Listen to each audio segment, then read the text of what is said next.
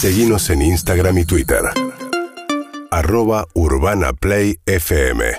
La realidad tiene un sonido propio. Audios de la mañana. En De Acá en Más.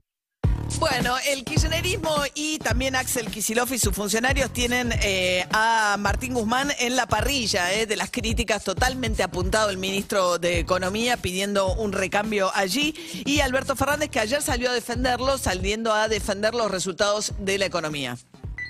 Yo les propongo que sigamos trabajando como hasta ahora porque los resultados están a la vista. En verdad, el crecimiento es muy grande, la recuperación del empleo es real, el consumo crece. Tenemos que combatir ese tercer eslabón del proyecto que es la inflación.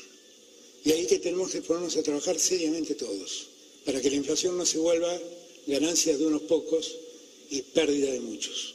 Nosotros vamos a estar al lado de ustedes para que esto funcione. Vuelvo a repetirle, las pymes son las que dan el 80% del trabajo en Argentina. Dense cuenta lo importante que son para mí. Estaba hablando ante la CAME, la Confederación Argentina de la Mediana Empresa, eh, real, viste cómo alarga las vocales Alberto Fernández, sobre todo cuando está hablando lento, pero él dice la economía crece, la producción crece, claro, tenemos un problema con la inflación que es menudo problema, ¿no? 6,7 en el mes de marzo, abril sigue con una inercia. Esa es la gran debilidad de la gestión de Guzmán, del gobierno, la principal preocupación de la opinión pública. Eh, no hay duda que yo creo que la suerte del gobierno se juega, se juega principalmente en lo que pase con la inflación. Ayer Guzmán salió a decir, eh, yo soy 100% gestión, no me meto en las disputas de poder porque están pidiendo su cabeza. Eh, pero Alberto Fernández lo defiende a Guzmán, pero no hace nada por eh, castigar o sacar de su gobierno a los que le están tirando piedras al ministro de Economía. Claro, por eso ese es el gran dilema y ese es lo que le pide el cierto sector del albertismo. Es bueno, no basta con decir Guzmán está haciendo bien el trabajo. Si Guzmán está haciendo bien el trabajo, entonces lo que lo critican no están haciendo bien su trabajo y, y no están bien en la crítica. Y ahí están pidiendo cambios nuevamente. Bien, y ahí también Alberto Fernández defendió eh, las políticas del gobierno para asistir a los que quedan más golpeados por la inflación. Bastante peso tenemos con la deuda que nos dejaron. Ahora había que resolver ese problema. Le dimos un horizonte de salida a ese problema. Y lo hicimos garantizándonos que no detenga el crecimiento el acuerdo que hiciéramos con el fondo. Y el crecimiento se sigue dando. Y la inversión sigue ocurriendo. Y el gasto no se detiene porque allí vamos a socorrer a los que lo necesitan. ¿Tienen ustedes en cuenta las medidas que hemos tomado en favor de los sectores más necesitados? Como también queremos seguir impulsando la inversión en la pequeña y mediana empresa y por eso este acuerdo que se ha firmado y por eso los créditos que estamos dando porque lo que más nos interesa es que la economía argentina crezca. Bueno, y con relación al bono, les decíamos que el ANSES lo que está diciendo es que eh, aumentó la capacidad de la página para procesar simultáneamente los formularios, los pedidos que le llegan de inscripción al bono y que traten de usar, si no, horarios no, no diurnos, no horarios de trabajo, fin de semana, noche, etcétera, para poder inscribirse. De todas maneras, hasta el 7 de mayo, monotributistas A, B, trabajadores del sector informal y trabajadoras en casas particulares tienen tiempo para dejar su quit, eh, quit ¿no? En la página de ANSES.gov.ar eh, y después eh, del quit o quit. No, em, tienen que dejar eh, la clave. Mm, no, ingresan con la clave de que usan para el acceso al sistema de seguridad social. Pero es con su quill, se anotan con ah, el quill y la clave. Ahí está. Y después, nada, más adelante van a tener que entregar el CBU del banco, pues se va a depositar en bancos, en cuentas bancarias. ¿eh?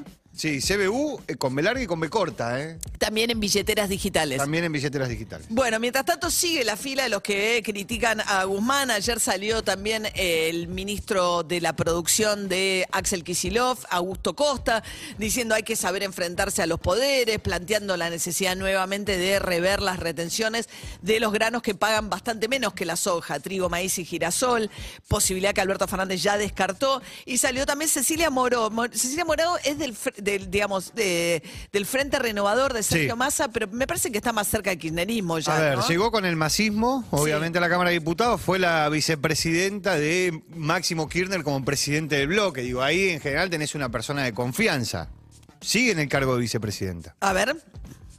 Me parece que necesitamos, desde el punto de vista político, social, económico, eh, discutir de manera más amplia lo que está pasando con con la situación de la economía argentina. Y por ahí en eso el ministro tiene una- un estilo y una forma de conducirse que yo creo que no se condice con lo que es el Frente de Todos. A mí me gustaría una mesa donde estén todos los sectores del Frente de Todos discutiendo no solo cómo resolvemos el problema del precio de los alimentos, sino cómo lo alineamos con los salarios, cómo redistribuimos este, las riquezas. Ahí está, me gustaría, ¿no? No le gusta, el- dice como que Guzmán no refleja la síntesis de lo que es el frente de todos. Mientras tanto, a la vocera presidencial, Gabriela Cerruti, ayer le preguntaron por las críticas, los pedidos renuncia explícito de Guzmán y reflejando cuál es la política del albertismo frente a esto, que es no contestar, ¿no? Son opiniones, las tomamos como opiniones y no comentamos opiniones. El gobierno en un momento de un crecimiento inédito, entonces en ese contexto y en un contexto internacional complejo, lo que el gobierno está concentrado es en sostener el crecimiento y hacer que este crecimiento sea con redistribución en un momento en el que después de la pandemia y después de la guerra y durante la guerra en Ucrania hay también un shock con respecto a la redistribución en el mundo, se está volviendo el mundo cada vez más injusto y Argentina tiene que poder lograr que el crecimiento que estamos teniendo en todas las áreas se transforme en un crecimiento redistribuido de una manera igualitaria a toda su población. Eso es el eje de la política hoy del gobierno, en eso estamos concentrados y en eso estamos trabajando. Bueno, la idea es estamos gestionando, gestionando, gestionando, no nos distraemos con peleas de internas, es un poco el discurso que baja del gobierno. Mientras tanto, Patricia Burrich, en un vuelco insólito, en menos, en poquísimas horas, se arrepintió del documento que ella misma había firmado en una reunión de la que participó diciendo Javier Milei no puede entrar a Juntos por el Cambio. Escuchen a Patricia Burrich, la presidenta del PRO.